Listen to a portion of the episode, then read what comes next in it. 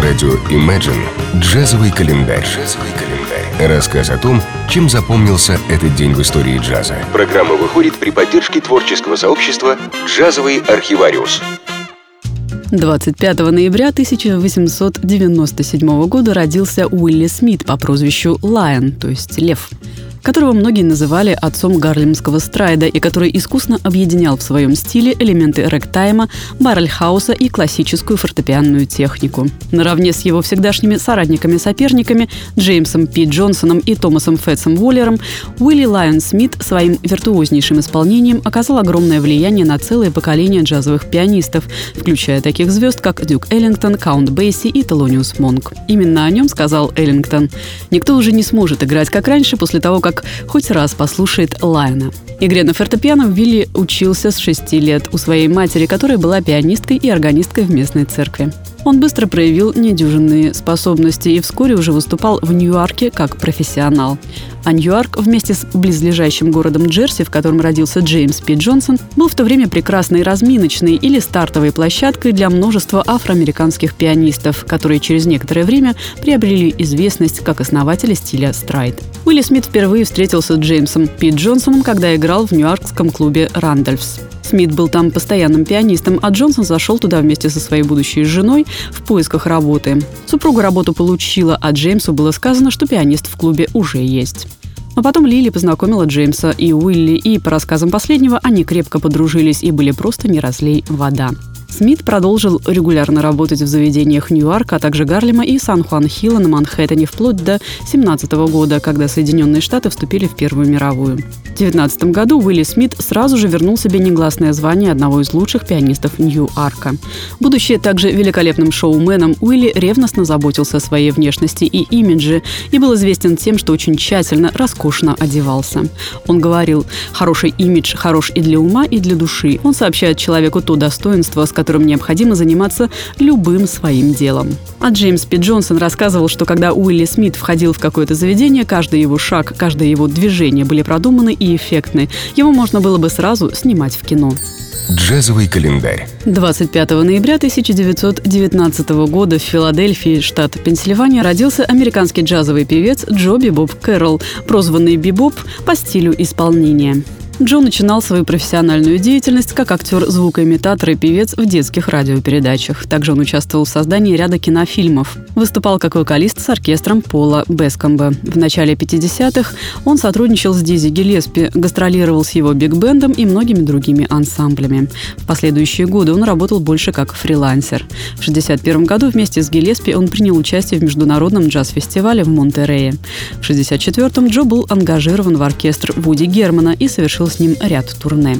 Вообще Джо принадлежал к числу основоположников боб-вокала. К тому же он был автором нескольких боб-композиций, пользовавшихся большим успехом. За свою карьеру он в совершенстве овладел мастерством виртуозного скэт-вокала, выдержанного преимущественно в юмористическом или пародийном духе. Слушая его записи, можно понять, что Джо на деле культивировал приемы инструментального вокала и превосходно воссоздавал звучание различных музыкальных инструментов, а также исполнительскую манеру джазменов-инструменталистов, например, трубу Гиллеспи. Неотъемлемой чертой стиля Джо Кэрролла была и опора на блюзовую традицию. Иногда ощущалась его преемственная связь с певцами, такими как, например, Луи Армстронг или боб-вокалист Джон Хендрикс. Кроме того, по мнению экспертов, вокальная техника Кэрролла имеет много общего с инструментализмом Лестера Янга. Джазовый календарь. 25 ноября 1928 года в городке Айкен, Южная Каролина, на свет появилась Этта Джонс. Потрясающая певица, которая признана одной из самых талантливых и недооцененных джазовых вокалисток 20 века. Ее вокальное творчество богато десятками чудесных альбомов и тремя номинациями на премию Грэмми. Сама Этта, разумеется, заслужила этот успех своим обворожительно чувственным, тягучим и обволакивающим голосом. Однако при всех своих очевидных достоинствах и невзирая на успехи, Этта долгое время умудрялась оставаться таинственной незнакомкой для большинства поклонников вокального джазового творчества. А скромная Огромная слава ее до сих пор еще оказывается в чужой тени. Поклонники женской вокальной джазовой сцены продолжают довольно часто путать Джонс с ее более популярной тезкой Эттой Джеймс. Странная ошибка, ведь достаточно всего лишь раз услышать элегантную и утонченную интерпретацию джазовых стандартов и баллад Этты Джонс, и становится ясно, ее пение заслуживает исключительного внимания. И пусть даже в природной интонации ее голоса угадывается сходство с Билли Холидей, она сумела создать свой собственный уникальный стиль с характерным сплавом госпела, R&B и блюза. Ей удалось таки оставить свой неповторимый след в истории джаза. Джазовый календарь на радио Imagine. Чем запомнился этот день истории джаза, читайте на странице творческого сообщества «Джазовый архивариус» ВКонтакте. Послушаем композицию «Nature Boy» в исполнении Этты Джонс. this